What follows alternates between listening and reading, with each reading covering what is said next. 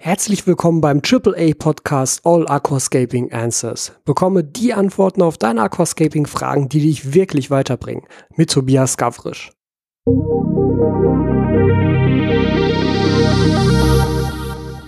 Herzlich willkommen zu einer neuen Folge des AAA Podcasts All Aquascaping Answers mit mir, mit Tobias Gavrisch. Heute Folge 44 und heute habe ich wieder einen Gast dabei und zwar Diane von Corelixy. Die kennt ihr ja schon aus der Folge über Nachhaltigkeit. Und ich habe vor ein paar Tagen auf Instagram mal gefragt, habt ihr Fragen zum Thema Plagegeister im Meerwasseraquarium? Denn mich haben tatsächlich die ersten Plagegeister jetzt heimgesucht und da hatte ich nämlich auch schon mit Jane vorher drüber gesprochen einmal. Und deshalb dachte ich, könnten wir das Ganze doch einfach mal als Podcast-Folge machen, damit auch alle was davon haben. Also erstmal, hi Diane, schön, dass du wieder da bist, schön, dass du Zeit hattest. Ja, hallo Tobias. Und dann, ähm, ja, wir haben ja einiges an Fragen zusammengesammelt, was so Plagegeister angeht. Ich hatte das gar nicht so richtig definiert, ob ich damit jetzt allgemeine oder irgendwie andere Tiere oder so. Ich glaube, das ist auch gar nicht so wichtig, weil irgendwas ist dann doch immer da, was irgendwie einen ärgert im Aquarium. Noch nicht mal nur im Meerwasseraquarium, auch im Süßwasser natürlich auch. Aber vielleicht fangen wir einfach mal damit an, weshalb ich mich ja auch ursprünglich schon per E-Mail bei euch gemeldet hatte. Denn ich habe nämlich bei mir tatsächlich die ersten Cyanobakterien entdeckt im Meerwasseraquarium. Und Cyanobakterien ist da so ein Ding, auch im Süßwasser. Ich habe da ja auch schon Videos drüber gemacht. Das ist eigentlich so, ja, es gibt nicht so die richtige, saubere Methode, um dagegen vorzugehen, weil man auch nicht so richtig immer weiß, wo sie überhaupt herkommen. Man kann halt verschiedene Sachen versuchen und mit ein bisschen Glück funktionieren dann einige. Ja, also ich denke auch erstmal, das erste Wichtige ist erstmal keine Panik zu bekommen bei Cyanobakterien. Das ist jetzt auch, sage ich mal, noch nicht so was Dramatisches. Also es ist auch relativ normal, dass auch mal Cyanobakterien auftauchen. Beziehungsweise ist es ja auch so, dass Cyanobakterien auch immer, sage ich mal, zum gewissen Anteil sowieso auch vorhanden sind im Aquarium. Nur, dass sie eben nicht so ausbrechen, dass sie sichtbar werden. Und ähm, zum Problem werden sie ja eigentlich nur, wenn dann eben große Teppiche entstehen oder halt diese Belege. Also meistens sind es ja so rote Belege. Manchmal hat man auch grüne Cyanobakterien, also je nachdem. Und dann wird es halt als ja Plage, sage ich, und störend halt wahrgenommen. Ne? also du hattest mir damals nämlich gesagt, so erster Schritt, äh, eventuell mal Strömung verändern, eventuell mal Strömung erhöhen, damit mhm. das sozusagen mehr umspürt wird, weil das ist ja tatsächlich auch was, was im Süßwasser bei Cyanos immer gesagt wird, so sie entstehen halt gerne an strömungsarmen Stellen zum Beispiel. Ja, genau. Da können sie halt einfach ja besser wachsen. Mhm. Also das ist eigentlich so. Ja, am besten ist eigentlich bei Cyanobakterien, also man ist, also man sagt ja immer, sie können eigentlich immer auftauchen, also bei zu vielen Nährstoffen, bei zu wenig Nährstoffen, also gibt es irgendwie zig. Äh, es gibt jetzt nicht so diesen einen Auslöser, aber grundsätzlich kann man schon mal sagen, dass oft ähm, etwas mit dem Nährstoffverhältnis nicht stimmt, also mit dem Nitrat-Phosphat-Verhältnis. Also da sollte man halt nochmal drauf gucken, dass man auch ein bisschen Nitrat halt im Wasser hat. Also man sagt halt so, 1 zu 100 ähm, Phosphat okay. zu Nitrat ungefähr sollte es sein. Und ähm, einige Cyanobakterien sind halt in der Lage, Stickstoff zu fixieren mhm. und können beispielsweise beim Vorhandensein von zu viel Phosphat und zu wenig Nitrat haben die eben Vorteil und können dann halt besser wachsen. Mhm, okay. Und da wäre es halt schon mal gut, da so ein bisschen zu gucken nach den Nährstoffen. Und dann wäre halt am besten einfach ähm, Konkurrenz zu schaffen, also mit anderen Bakterien, die halt gut sind und die Cyanobakterien am besten eben einmal absaugen, möglichst. Also weitestgehend absaugen, auch neues Wasser dann zu nehmen und nicht ähm, irgendwie das alte Wasser, was man irgendwie durchsiebt oder so, wieder reinzusetzen. Ja, stimmt, das habe ich auch schon mal gehört, dass Leute das dann versuchen, irgendwie durch Schwämme oder so zu filtern und wieder zurückzugeben. Na, Aber, bei Cyanobakterien ähm, ist das keine gute Idee. Genau, also, ich meine, es sind halt Bakterien. Um Bakterien wegzufiltern, braucht man schon eine sehr feine Membran. Das ist halt nicht einfach ein Filterschwamm. Damit tut sich's, glaube ich, nicht. Ja, nee, genau, und deswegen. Und dann halt am besten ja mit Bakterienpräparaten zu arbeiten oder auch mit ähm, Synechococcus gibt's ja noch. Das ist ja auch eine Cyanobakterie, aber die halt, sage ich mal, gut ist. Okay. Die halt auch, halt auch als ähm, Konkurrent kann man die halt auch gut einsetzen. Wo kriegt man die her? Ist das einfach ein Präparat, ähm, was man auch kaufen kann? Na, das ist so ein Plankton eigentlich. Also wird als Plankton, also jetzt, wenn man irgendwie Plankton kauft, Synechococcus heißt das. So eine grüne Cyanobakterie. Mhm. Und ähm, die ist dann sozusagen Nahrungskonkurrenz also Konkurrent für die, diese roten Cyanobakterien zum Beispiel. Ja, okay, ist auch interessant. Was ich noch gesehen habe, war, dass es wohl Schnecken gibt, die Cyanobakterien fressen. Ich habe jetzt den Namen gerade nicht auf dem Schirm. Ähm, als grabende Schnecken, wobei da auch viele ähm, Ansagen waren, so, die fressen die nicht unbedingt, sondern es hilft halt einfach, wenn sie Schnecken durch den Boden graben und sich deshalb dann die Cyanobakterien dort auf dem Boden halt nicht vernünftig ausbreiten können. Habt ihr damit Erfahrung? Ja, das ist auch eben genau wie du sagst, also meistens dann eher indirekt oder auch, es gibt ja auch diese Baggergrundel, ja. ähm, dieses Ambligobius falena oder so, glaube ich, heißt die. Mhm. Ähm, die wird halt auch oft bei Cyanobefall halt eingesetzt. Die durchwühlen halt den Bodengrund und entfernen dadurch oder sorgen dafür, dass sich dort eben keine Cyanobakterien ansiedeln können. Ja. Ja, weil im Endeffekt ist es wahrscheinlich wirklich wie im Süßwasser, dass eigentlich so der grundlegendste Tipp immer war, stör die Bakterienteppiche so viel und so häufig wie, wie möglich. Also absaugen, wegschieben, aufwirbeln, dann wieder absaugen und immer weiter und irgendwann hat man es dann geschafft. Ja, und vor allen Dingen auch mehrere Sachen. Also ich, ja. finde es auch ganz gut, mehrere Sachen gleichzeitig zu machen, also mehrere kleine Eingriffe halt. Und dann auch dem Ganzen, also bei Cyanobakterien dem auch ein bisschen Zeit zu geben. Ja. Also das ist jetzt auch keine Sache von heute auf morgen. Also jetzt bevor man jetzt zu irgendwelchen Medikamenten, sage ich mal, greift, die ja gegen alle Bakterien dann meistens sind, ja, ähm, würde ich auch erstmal so diese kleinen Sachen probieren. Mhm. Weil damit kommt man meistens auch schon gut voran, gerade wenn man halt dann früh anfängt, wenn noch nicht alles sozusagen voll ist mit Cyanobakterien. Ja, klar. Also wenn man ja. so den ersten roten Teppich irgendwo entdeckt. Also bei mir war es jetzt so, es war halt hinterm Riff, an der Stelle, wo tatsächlich am wenigsten Strömung war. Und ich habe jetzt tatsächlich von einer Pumpe auf zwei Strömungspumpen umgestellt. Eine, die halt nochmal explizit hinters Riff pustet und ich habe ähm, dann eben auch bei jedem Wasserwechsel geguckt, dass ich da vielleicht vorher noch mal mit so einem ja, mit so, mit so einem Sandflattener irgendwie drüber wedel, dass sich das löst und dass ich ja. dann beim Wasserwechsel alles abgesaugt kriege. Und ich habe das Gefühl, dass es sich zumindest nicht schneller neu verbreitet. Ja, also, das, ist, ne, das ist genau, das ist, das ist jetzt für irgendwie zwei Wochen Maßnahmen, denke ich, ist das schon ganz okay. Ähm, ich weiß es ja auch aus dem Süßwasseraquarium, dass das halt auch irgendwie sechs, acht, zehn Wochen dauern kann, bis man da so einen Kampf dann mal gewonnen hat. Da braucht man dann so ein bisschen Atem und ich denke mal, das wird hier genauso sein. Ja, genau, auf jeden Fall. Gut, machen wir mal weiter. Äh, wir hatten uns, also was glaube ich auch ganz häufig kam, war, also einerseits irgendwie noch, noch andere Algen, aber ich würde mal auf die ersten Tiere, und zwar Planarien ja. kamen ja auch häufig. Ja. Kennen wir auch genau. aus dem Süßwasser. Sind das die gleichen? Äh, naja, das sind nicht genau die gleichen. Also Meerwasser sind es äh, Turbelarien, aber ja. werden auch Planarien genannt, aber sind halt auch so ähm, Plattwürmer quasi. Ja. Und da gibt es aber auch unterschiedliche Arten, also auch innerhalb ähm, im Meer, von diesen Meerwasserturbelarien. Ja, meistens sind die eigentlich gar nicht unbedingt super problematisch. Also diese helleren sind jetzt nicht unbedingt, wenn die nicht auf den Korallen sitzen, ähm, wenn die, sage ich mal, im Zaum gehalten werden, ist das jetzt nicht unbedingt zum Problem. Die werden halt irgendwann indirekt zum Problem, wenn die eben dann auf den Korallen sitzen. Mhm. Also es gibt auch so eine, ähm, so eine rote Turbularienart, ähm, die sich halt vermehrt auch auf diesen Korallen halt niederlässt. Und dann ist es halt so, dass die Korallen einfach kein Licht mehr bekommen, die Polypen halt nicht mehr aufgehen, die sich halt nicht mehr richtig ernähren können ja, gut, und daran klar. dann eingehen. Ja. Mhm.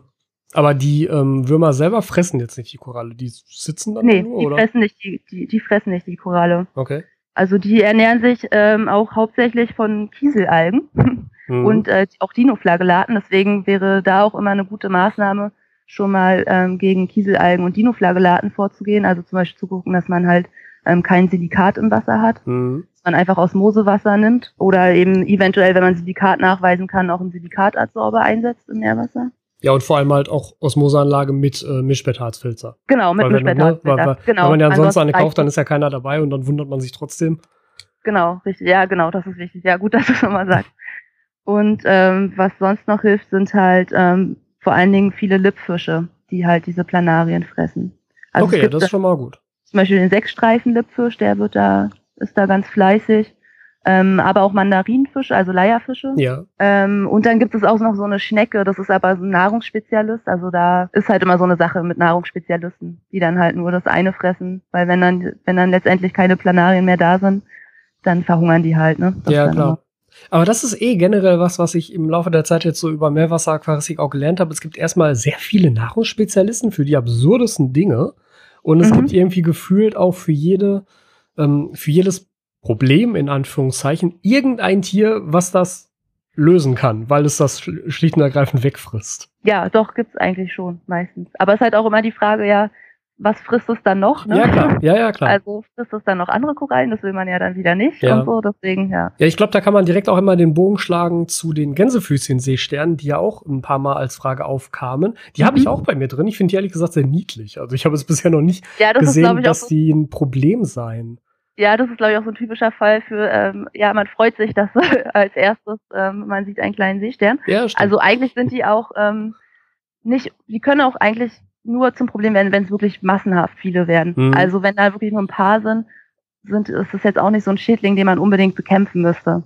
Problematisch werden die halt wirklich, wenn es eine Massenvermehrung halt von denen gibt. Ja, weil die können wirklich auch an Korallen rangehen und die fressen, ne? Ja, sagt man. Also ich selber habe okay. das noch nicht mitbekommen. Also, weil, ja gut, da müssen wirklich viele davon da sein. Also es gibt eigentlich diese Gänsefußseesterne wirklich in vielen Aquarien und meistens ist es von der, von der Menge her gering, sag ich mal, kann man vernachlässigen. Ja, ja. Also, wenn man jetzt irgendwie maximal habe ich jetzt, wenn ich mal gezählt habe, irgendwie so vier oder fünf gesehen gleichzeitig. Ja. also wenn man auch, jetzt halt super viele hat, dann kann man die halt absammeln tatsächlich. Das wäre halt eine Lösung, dass man die einfach, meistens sind die ja an der Scheibe, auch gerade glaube ich an den, zu Morgenstunden. Mhm. Und ansonsten gibt's eben diese Harlequin-Garnele, die ja, wir genau. ja jetzt auch kurze Zeit hatten, die sind gleich schon weg. die haben wir noch nicht mal in den Shop gestellt.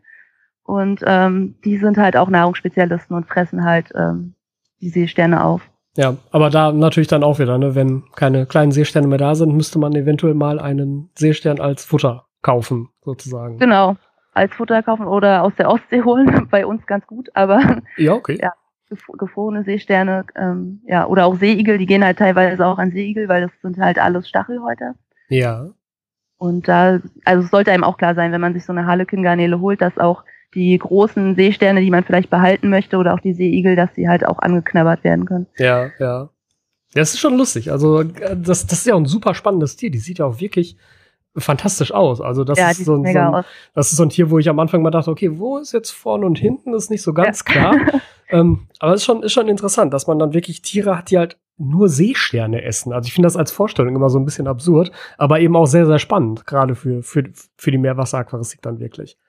Ja, man kann halt dann auch überlegen, ne, wenn man so ein Tier hat und irgendwie die Seesterne bei einem selber im Becken sind halt dann weg, dass man vielleicht auch sagt, man gibt es dir halt dann weiter irgendwie ja. an befreundete Aquarianer oder irgendwie im Verein oder was weiß ich. Das ist halt, ja, bevor klar, das, halt dann im eigenen Becken verhungert. Ja, ja, ist natürlich auch eine Option. Ja. Okay, wir waren also jetzt gerade bei den Plattfirmern eigentlich, bei den Tubullarien, dann jetzt einmal genau. rüber zu den Gänsefußseestellen, aber bei den Tubullarien hattest du ja gesagt, die fressen vornehmlich Kieselalgen. Genau. Kieselalgen hast du jetzt schon kurz drauf geantwortet, aber auch Dinoflagellaten. Gibt es da noch einen Unterschied? Ist das nochmal was Spezielleres? Jetzt zwischen Kieselalgen und Dinoflagellaten, oder? Mhm, genau. Ja, also die sind unterschiedlich. Also die ähm, Kieselalgen und äh, also es sind halt äh, beides hauptsächlich Protozoen auch. Man kann sie aber schwer voneinander unterscheiden. Also sie sehen tatsächlich sehr ähnlich aus mhm. im Aquarium. Ähm, bei den Kieselalgen ist es so, dass sie, ähm, die haben halt so ein Silikatskelett. Genau. Und das kann man so ein bisschen erfühlen, sage ich mal. Also wenn ja, man es so ist sandig, hat, wirklich. Genau. Mhm. Und ähm, bei den Dinoflagellaten ist typischerweise so, dass die morgens ein bisschen weniger stark ausgeprägt sind und abends merkt man, dass es mehr wird.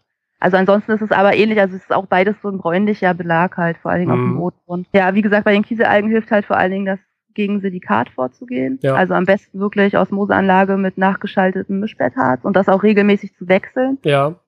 Und zu überprüfen. Ja, es gibt da vielleicht nochmal so als, als äh, Tipp zwischendurch. Also ich benutze da ein Harz von Dupla, was einen Farbindikator hat. Also das wechselt halt die Farbe, wenn es sozusagen durch ist. Hm. Und ähm, wenn das dann in so einer transparenten Kartusche ist, dann kann man halt ähm, sehr gut sehen, so, also bei mir ist jetzt zum Beispiel gerade so, dass ungefähr die Hälfte ist jetzt noch grün, die andere Hälfte schon gelb. Und da weiß ich also so, okay, demnächst mal äh, wechseln. Ja. Ja, man kann auch tatsächlich, ähm, das ist auch von Ort zu Ort, also regional sehr unterschiedlich. Man kann auch beim Wasserversorger auch tatsächlich mal anfragen, dann hat man schon so ein Gefühl dafür, ja. ob man eine hohe Silikatbelastung hat im, im Wasser, im Leitungswasser oder eher weniger. Äh, was würdest du denn als hoch empfinden? Das sollte bei Null sein. Okay, ja. Also es sollte wirklich äh, kein Silikat zugegeben werden. Ja. Also ich sag mal, so ein Meerwasseraquarium, was jetzt schon eine Weile steht, das kann das halt schon ab, sage ich mal. Also aber ein frisch eingefahrenes Becken wo jetzt halt auch noch keine Konkurrenz da ist, sollte man wirklich gucken, dass man gar kein Silikat halt einträgt. Okay, und bei den Dinoflagellaten konkret, was wären da dann so typische Gegenmaßnahmen? Ähm, da wäre es auch so, dass man halt ähm, mit dieser Verdrängungsmethode arbeiten kann, also mit den Bakterien mhm. ähm, zugibt, dass man halt sozusagen zu einer äh, eine Konkurrenz halt schafft, einfach weil da das halt meistens das Ding von Besiedlungsfläche. Deswegen tauchen solche Sachen auch immer am Anfang in der Einfahrphase auf, mhm. ähm, wo halt noch nicht so die, die ähm, Fläche besiedelt ist. Und Dinoflagellaten sind halt auch ähm, ja, photosynthetisch aktiv, also sie brauchen auch das Licht. Also man kann das auch noch ein bisschen unterstützen, indem man einfach das Licht ein bisschen ähm, runterstellt, also die Dauer vielleicht nur sechs Stunden am Tag beleuchtet für eine Zeit. Ja. und dann halt ähm, mit Bakterien vorgeht. Die kann man halt zum Beispiel auch direkt in Bodengrund ähm, spritzen. Mhm. Also man sollte sich natürlich immer an die Herstellerangaben halten, also jetzt nicht zu viel Bakterien ins Aquarium packen, das kann halt dann wieder schnell zum Sauerstoffmangel führen. Aber ähm, das wäre vielleicht noch ein guter Tipp. Und halt Algen auch als Konkurrenten einzusetzen. Jetzt zum Beispiel Ketomorpha als Makroalge. Okay, das ähm, ist natürlich auch interessant, ja. Die da auch nochmal ein Konkurrent ist. Und bei den Dinoflagellaten, was noch ganz wichtig ist, was ich jetzt auf jeden Fall noch sagen muss, ähm, einige Dinoflagellaten ähm, besitzen halt Gifte. Und okay. die Gifte werden äh, meistens freigesetzt, wenn die Tiere halt sterben. Also so, wenn die jetzt noch am Leben sind, ist das eigentlich kein Problem. Aber wenn die halt sterben, ähm, dann setzen sie halt diese Toxine frei und da wäre es halt wichtig, auch Aktivkohle noch ähm, dazu zu schalten als Filterung, dass es halt darüber gefiltert wird und die Toxine halt rauskommen aus dem Wasser. Hm, okay, verstehe. Ähm, bei den Algen, meinst du konkret dann wirklich auch die Algen im Becken oder mehr so im Sinne von Algenrefugium? Das ist eigentlich egal. Okay. Also das kann man auch als Algenrefugium. Ich meine, letztendlich läuft das Wasser ja überall durch ja, klar. und nimmt die Nährstoffe auf. Also das ist ja eigentlich schon schon ganz gute Maßnahmen. Mhm. Äh, auch da gibt's halt auch wieder Schnecken und Bodenreinigungskrew, die man da halt noch zusetzen kann. Aber ah ja gut, also das wären noch ähm, Geschichten, die dann auch wieder gefressen werden, gerade von Schnecken und so.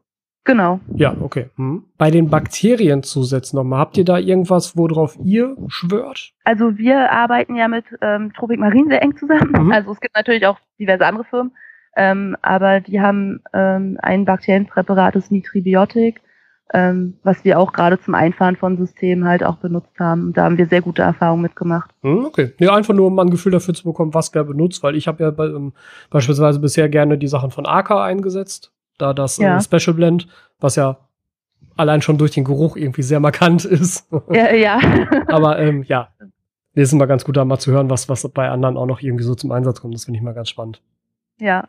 Gut, was haben wir noch so auf der Liste? Dort ist die Liste ja auch noch mal vor dir liegen. Ich muss gerade mal gucken, ja, wie ich meine genau. Ich, ähm, ja, Kugelalgen war noch so ein Ding. Oh ja, stimmt, ja, die, ja. Die unbeliebten Kugelalgen. habe ich selber bei äh, mir noch nie gesehen, habe ich auch in anderen Aquarien, glaube ich, bisher nur ein einziges Mal gesehen. Echt, ja? Ja. Also ich, ich finde Kugelalgen sind eigentlich auch so wie Gänsefußseesterne, so ein bisschen. Also sind jetzt nicht wirklich ähm, problematisch, tauchen auch in fast jedem Aquarium auf, deswegen wundert mich, dass du die noch nicht gesehen hast, okay. aber sind jetzt halt nicht unbedingt gefährlich oder so. Ne? Ja. Sie können sich halt natürlich irgendwann, auch wenn jetzt totes äh, Korallenskelett ist, irgendwie in der Mitte von einer großen Kolonie, können die sich halt dann irgendwann mal ansiedeln, was jetzt nicht so schön aussieht. Aber an und für sich sind sie jetzt nicht problematisch. Ähm, können sich halt dann gut vermehren, wenn halt gerade ähm, ja gute hohe Nährstoffe im Wasser sind. Mhm. Und ähm, die haben halt so eine Sporen. Also wenn man die halt, also am besten ist bei Kugelalgen tatsächlich die einfach mechanisch zu entfernen. Mhm, okay. Und da muss man dann aber aufpassen, dass diese Kugeln nicht platzen, weil da verteilen sich sonst an, ansonsten halt ziemlich viele Sporen im Wasser und dann vermehren die sich halt. Ja, das ist auch so ein Ding, das kenne ich auch noch aus dem Süßwasser bei bestimmten Algen. Da ist es halt blöde, zum Beispiel dann nach dem Wasserwechsel erst die Scheibe sauber zu machen, weil dann spüle ich halt die Algen alle nochmal ins Wasser und dann können sie sich erst recht gut verteilen. Das sollte man dann irgendwie vorher machen und da dann eben genauso gucken, dass man die halt am Stück sozusagen entfernt. Ja. Ja, und bei Algen gibt's halt sonst auch gut ähm, so Kaninchenfische oder das Fuchsgesicht ist ganz beliebt auch als Algenfresser. Meerwasseraquarium ist allerdings auch erst was für größere Becken. Also jetzt für Nanobecken wäre das halt nicht passend. Für Nanoaquarien wäre dann vielleicht eher eine Mitraxkrabbe, die auch an Kugelalgen gehen kann. Aber mhm. das ist auch wieder so ein, so ein kann. Manche machen es, manche nicht. Ja, ich glaube generell, also gerade bei der Cleaning Crew ähm, oder jetzt bei bestimmten Tieren, die dann eben auch also denen man nachsagt, bestimmte Sachen zu fressen und andere irgendwie nicht, ist es ja dann auch häufig so, ja, sie fressen das theoretisch, wenn sie nichts anderes kriegen. Da ja. ist natürlich dann die Frage, kriegen sie nicht doch automatisch im Becken irgendwas anderes, weil sie etwas anderes leckerer finden? Oder dann aber zu sagen, okay, dann fütter ich halt nicht, ist natürlich für die anderen Bewohner dann auch genauso Mist. Das ist halt immer ein ja. bisschen schwierig. Und manchmal ist es auch total individuell, also das ist auch verrückt. Aber das beobachten wir auch, dass das so, das eine ist genau dieselbe Art und keine Ahnung, aber das eine Tier geht ran und das andere mag das nicht. also das kann man manchmal nicht so pauschal sagen. Bei, bei äh, Pfeilenfischen ist zum Beispiel so, die ja auch an Glasrosen gehen sollen. Mhm. manche machen es, manche nicht. Mhm. Aber da hast du direkt einen schönen, eine, eine schöne Überleitung geschaffen. Glasrosen. Habe ja, ich nämlich klar. tatsächlich, also zwei sehe ich bei mir aktiv, die ich auch als vergleichsweise groß empfinde. Ich weiß ehrlich gesagt nicht, ob sie jetzt besonders groß sind oder nicht. Ähm, und was ich mal gehört habe, ist ja, dass sie deshalb problematisch sein können, weil sie relativ aggressiv gegen umliegende Korallen sind, was das Vernässeln angeht. Mhm. Jetzt ist eine meiner Glasrosen sitzt wirklich so mitten in so einer Kolonie von Zoas. Und da tut sich nichts. Ja, naja, Zoas haben ja auch ein relativ starkes Nesselgift. Also ich denke, da sollte jetzt theoretisch nichts passieren, aber natürlich können die bei Steinkorallen, also wenn jetzt Glasrosen sehr eng an Steinkorallen stehen, die schon vernässeln. Okay, also das ist ein größeres Problem. Ja, wenn es halt viele werden, dann ist es schon ein Problem. Mhm. Und bei Glasrosen gibt es halt auch einige natürliche Fressfeinde, ähm, die man einsetzen kann. Also zum Beispiel das Matagarnelen sind eigentlich funktionieren sehr gut. Mhm. Äh, dann, wie gesagt, der, der Pfeilfisch, der Tangpfeilenfisch, aber da es halt wieder so kann. ähm, dann, was gibt's noch? Den, ähm, den Shellmon, den ähm, Pincettfisch. Okay. Ähm, aber auch da ist es wieder so, die können eben auch an Korallen gehen, ne? Ja, Oder auch an ja. andere Tiere. Also auch bei den ähm, Tangpfeilenfischen ist es auch so, der kann zum Beispiel auch, geht auch gerne dann mal an Ancantastrea ran, also an LPS-Korallen. Ja. Ähm, auch bei den Desmata ist es so, das ist auch nicht hundertprozentig sicher. Ähm, das einzige Tier, wo das hundertprozentig sicher ist, sind diese Bergia-Schnecken, ähm, weil die auch wiederum spezialisiert sind auf die Glasrosen. Ja, ist dann also auch wieder ein Nahrungsspezialist, den man dann abgeben müsste oder ja, ja gut. Ja, genau, abgeben müsste. Und ähm, da braucht man auch unglaublich viele für. Also auch bei größeren Becken wäre es jetzt mit Bergia wahrscheinlich auch eher schwierig. Mhm.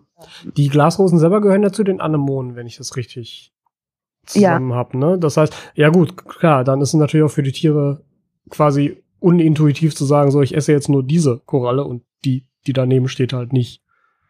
Ja, genau. Also das ist halt ähm, sehr ähnlich. Also sind ja auch die Manianos, das ist ja auch so eine Plage, sage ich mal, die sich auch ähm, durch Teilung dann vor allen Dingen vermehren. Mhm. Ähm, und da funktioniert vor allen Dingen auch dann der Pfeilenfisch, wenn dann.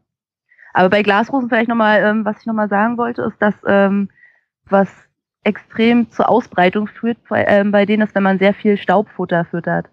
Also sehr viel auch Staubfutter oder auch Artemien, das fressen die halt total gerne und da vermehren die sich auch unglaublich stark. Okay, also ja. wenn man merkt, dass sie äh, sich sehr doll vermehren, ähm, vielleicht die Fütterung ein bisschen umstellen, dass man anders füttert, vielleicht mhm. auch eher gelöste ähm, Futtersorten vielleicht nimmt. Und was auch noch hilft, wenn du jetzt zum Beispiel in deinem Fall, wenn du jetzt sagst, du hast nur zwei Glasrosen, ähm, dann kannst du die auch äh, manuell entfernen. Also, indem, also nicht manuell, indem du die rauskratzt, also das ist auf gar keinen Fall, weil da vermehren die sich nur. Mhm. Aber ähm, man kann zum Beispiel so einen Kalkbrei machen und den auftragen.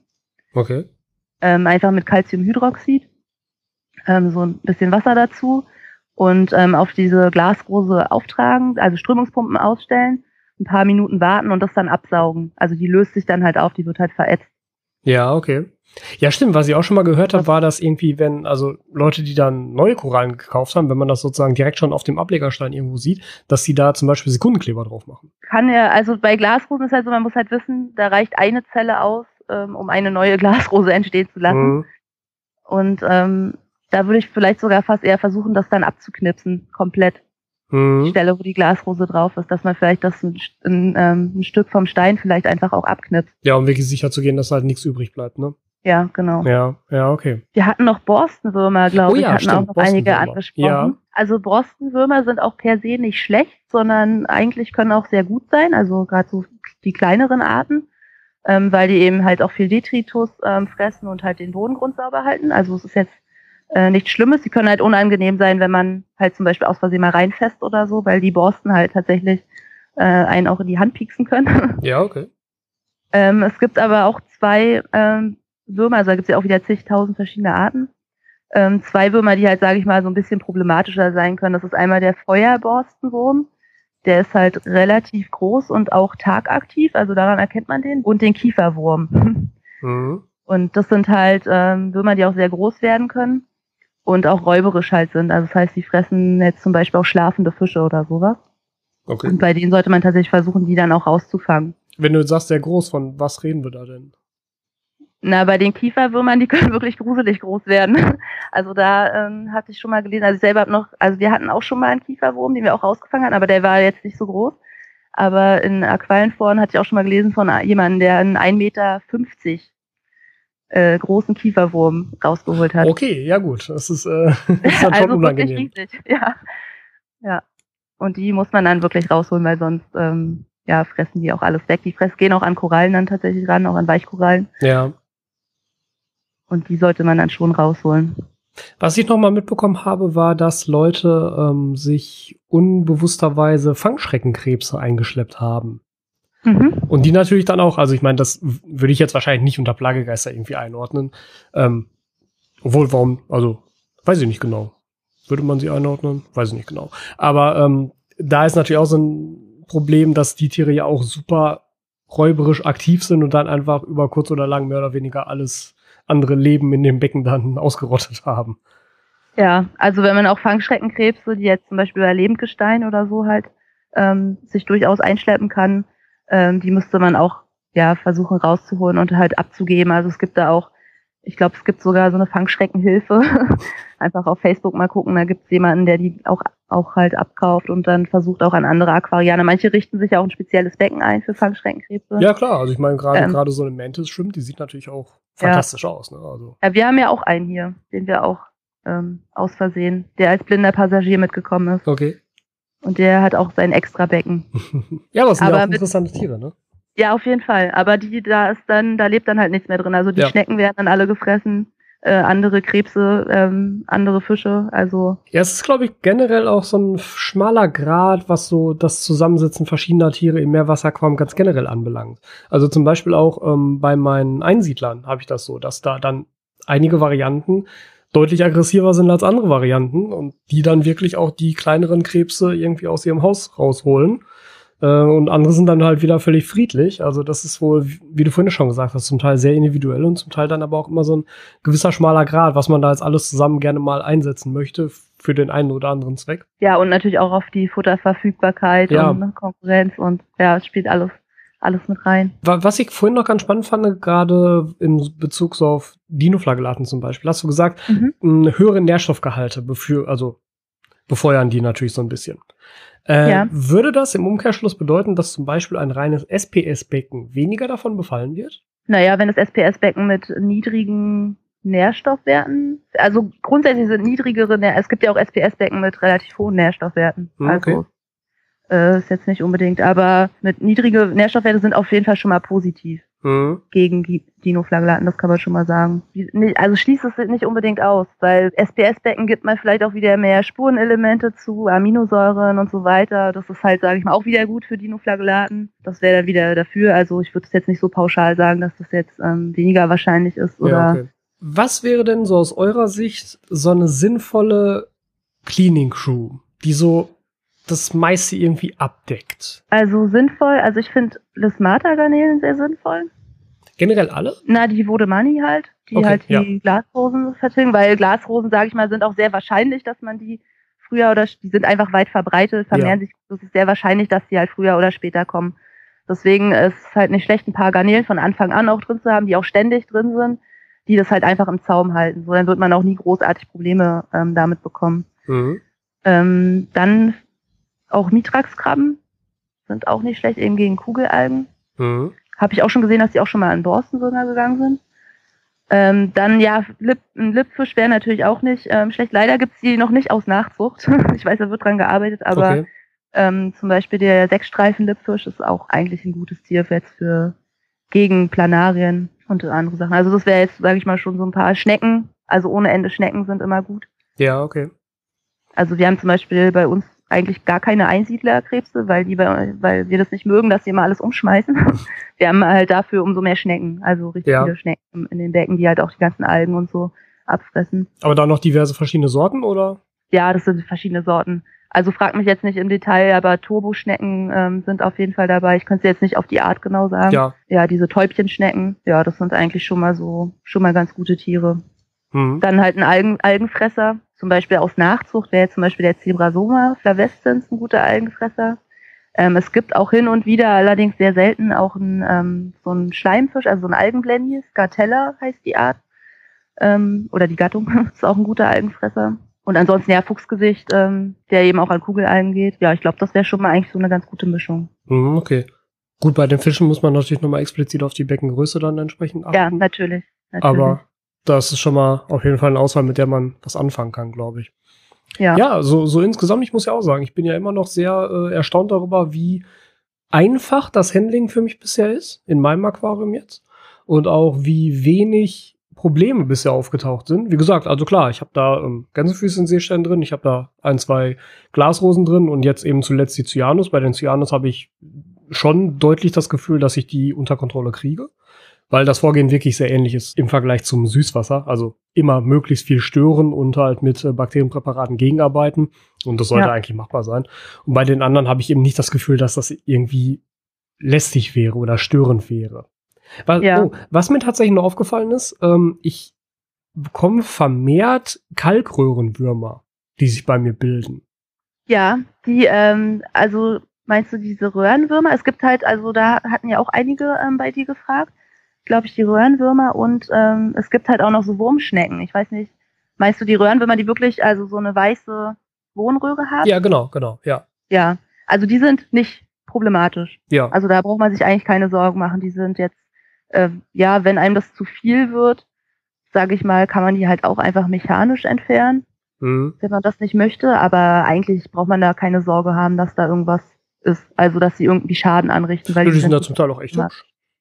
Ja, das aussehen. Also eigentlich fände ich auch eher jetzt erwünscht, als dass man dagegen was machen müsste. Ja, nee, es war nur, also ich fand ganz interessant, dass es wirklich so von weiß ich, so im, im, im Verlauf von zwei, drei Wochen hatte ich halt wirklich das Gefühl, dass über, über das gesamte Riff gezogen äh, super vermehrt diese weißen Starterröhren aufgetaucht mhm. sind. Nicht alle scheinen davon weiterzuwachsen, aber es machte irgendwie den Eindruck, dass auf einmal so aus dem Nichts äh, überall so kleine weiße Punkte entstanden sind.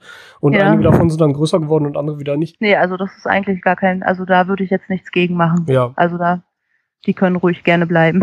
Okay. Sondern das andere, was du angesprochen hattest? Wurmschnecken war das noch. Okay. Das, äh, das ist, haben, glaube ich, auch einige gesagt, die, ähm, bei denen ist es halt so, die können sich auch gut vermehren, gerade auch wenn viel Staubfutter gefüttert wird. Mhm. Ähm, sind jetzt aber auch nicht unbedingt schädlich. Also es ist halt, die spannen halt immer so ein Netz aus, wo die halt Futter einfangen. Das kann halt, sage ich mal, indirekt so ein bisschen störend sein für die Korallen. Ist jetzt aber eigentlich jetzt auch nicht so problematisch. Also da braucht man jetzt auch nicht unbedingt so viel Sorge haben. Ähm, die Wurmstecken kann man halt auch mechanisch entfernen einfach. Ähm, mit natürlichen Fressfeinden ist es bei denen halt sehr schwierig. Mhm, okay. Weil Papageienfische fressen halt Wurmschnecken, aber ein Papageienfisch hat jetzt im normalen Aquarium halt nichts zu suchen und ein Papageienfisch ja. geht halt auch an, an Korallen ran. Deswegen ist es jetzt halt nicht so eine ähm, Option. Ja. Aber häufig ist auch schon das Futter entscheidend. Ne? Also gerade ein zu viel an Fütterung, auch, auch da gibt's wieder die schöne ähm, Referenz zum Süßwasseraquarium, gerade mit den Blasenschnecken zum Beispiel. Die können sich halt auch nur vermehren, wenn entsprechend Nahrung da ist. Ne? Und das ist halt auch mal ein Indikator dafür, dass man halt mal über seine Fütterung nachdenken sollte. Und eventuell ein bisschen weniger, ein bisschen sparsamer, vielleicht auch ein anderes Futter geben sollte. Und das scheint ja auch bei vielen, gerade tierischen Plagegeistern, oder ja, ich weiß gar nicht, wie, wie, wie, wie grenzt sich das sinnvoll ab? Wenn ich jetzt über Tiere im Meerwasseraquarium rede und nicht Korallen meine. Meinst du jetzt mit den Plagegeistern oder? Ja, ja oder? genau, genau. Naja, ich finde ja immer schwierig mit Plagegeistern zu sagen. Also es gibt, finde ich, halt so ähm, Plagegeister, die halt vielleicht wirklich ein bisschen nerven, aber nicht unbedingt ähm, total schlimm sind. Und dann mhm. gibt es halt ja noch, was wir jetzt tatsächlich noch gar nicht angesprochen haben, äh, wirklich schlimme Sachen, äh, die halt, äh, sage ich mal, wo man wirklich gegen vorgehen muss. Okay, ja, machen wir damit direkt weiter. Ähm, also was äh, auch jetzt gar nicht so direkt gefragt worden ist, aber ich habe da, sage ich mal, auch so ein paar Sachen vielleicht, die, die man noch kennen sollte. Ähm, und zwar ist es einmal, ähm, bei den Algen ist es Bryopsis. Das mhm. ist ähm, so eine einzellige Alge, die sich extrem stark vermehren kann und wo man auch nur ganz wenig gegen machen kann, weil die extrem robust ist. Okay. Also Bryopsis ähm, sieht halt, sage ich mal, so aus wie so kleine Federn, sind halt relativ, sage ich mal, hart auch und ähm, die weg, wachsen extrem schnell. Und wenn man die halt entdeckt, dann wirklich raus mit dem Stein oder also das gleich entfernen. Gar nicht noch probieren, da irgendwie zu warten oder so. Die sollte wirklich gleich entfernt werden. Das ist problematisch, wenn die sich komplett ausbreitet, weil die wirklich alles überwächst. Ja, weil sie einfach zu schnell ist. Ja, genau. Und dann gibt's halt noch so bei den Korallen halt so ein paar Sachen. Also ähm, halt auch Parasiten, die jetzt sich ähm, von Korallen ernähren. Also es ist gerade bei den SPS-Korallen, jetzt zum Beispiel Montipora und Acropora, da gibt's bei der Montipora so eine Schnecke, ähm, die sich von den, von den Korallen ernährt und bei den Acroporen gibt es nochmal so einen Plattwurm. Okay. Und ähm, da muss man halt auch gucken, wenn man diese Korallen halt halten möchte, dass man da dann unbedingt gegen vorgeht. Und da ist es halt am besten, die Korallen ähm, auf jeden Fall zu dippen. Mhm. Also am besten auch, wenn neue Korallen kommen, ähm, halt einen Dip auch zu verwenden bevor man die sich ins Aquarium packt.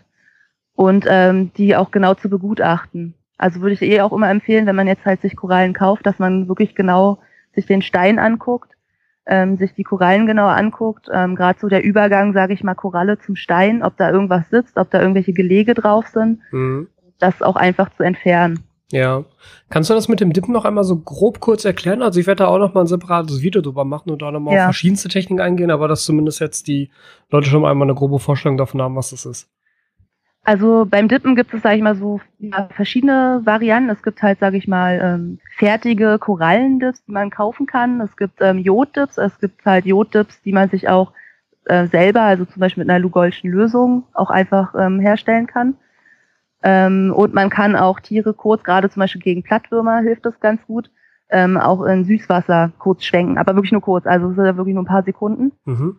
Ähm, das hilft zum Beispiel gegen, gegen Plattwürmer. Die Dips haben halt unterschiedliche, je nachdem, was es halt für, für eine Sorte ist, unterschiedliche Zeiten, Badezeiten von ein paar Sekunden eben bis äh, 30 Minuten. Das ist halt gut, um, sage ich mal, schon mal die, die meisten Sachen halt einfach abzutöten.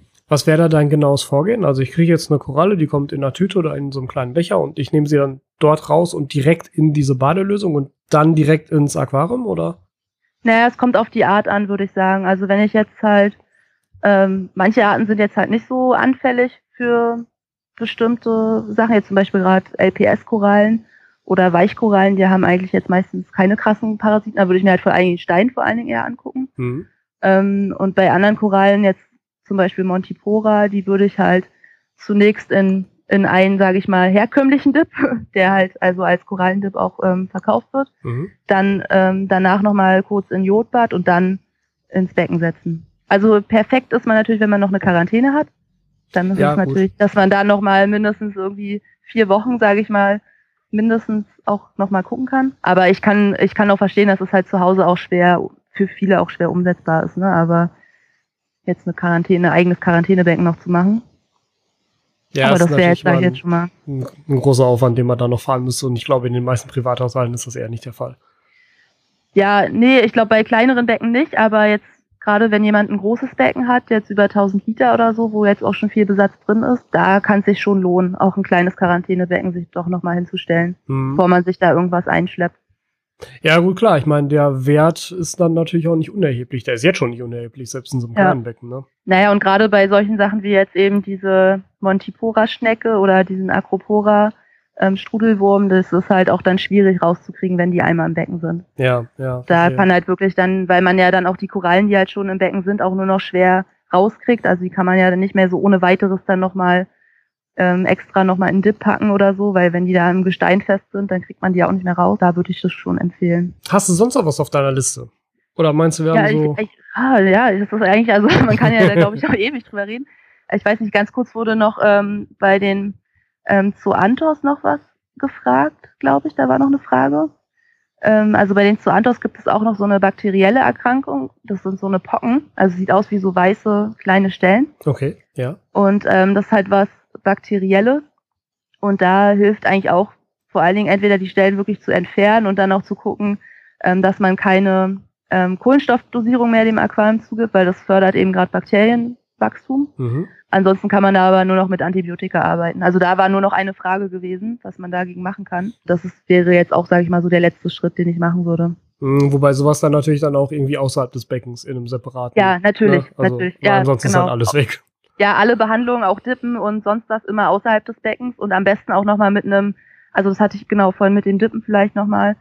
Ähm, also wenn man jetzt zum Beispiel auch einen Korallendip nimmt oder auch so ein Jodbad, nochmal so ein Zwischenbad zu machen. Also dass man nochmal eine extra Wanne oder Eimer hat, wo man nochmal normales äh, Beckenwasser drin hat, dass man okay, diese ja. Dip-Lösung auch nochmal abspült, mhm. bevor man die Koralle zurücksetzt.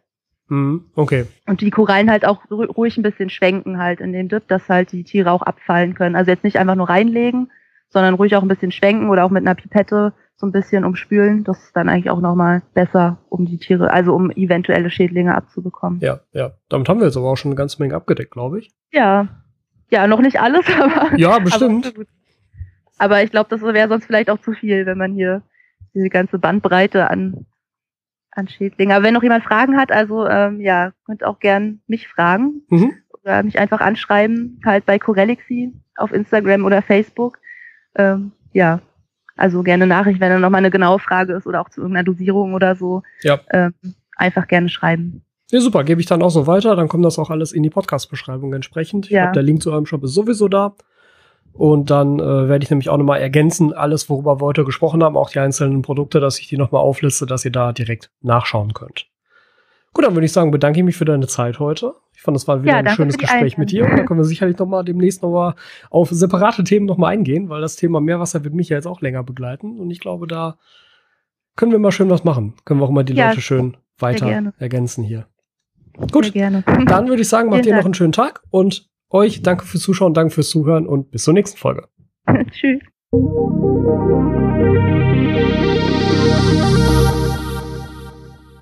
Wenn du keine Folge des AAA Podcasts mehr verpassen willst, dann abonniere diesen Podcast auf iTunes oder im Podcatcher deiner Wahl. Außerdem kannst du unter aquaowner.eu deine Fragen zu diesem Podcast einsenden, wenn du möchtest, dass sie von mir hier beantwortet werden. Wenn dir der Podcast gefallen hat, teile ihn mit deinen Freunden und bewerte ihn auf iTunes. Das wird mich sehr freuen und mir sehr weiterhelfen. Ich freue mich darauf, dich in der nächsten Folge wieder hier begrüßen zu dürfen.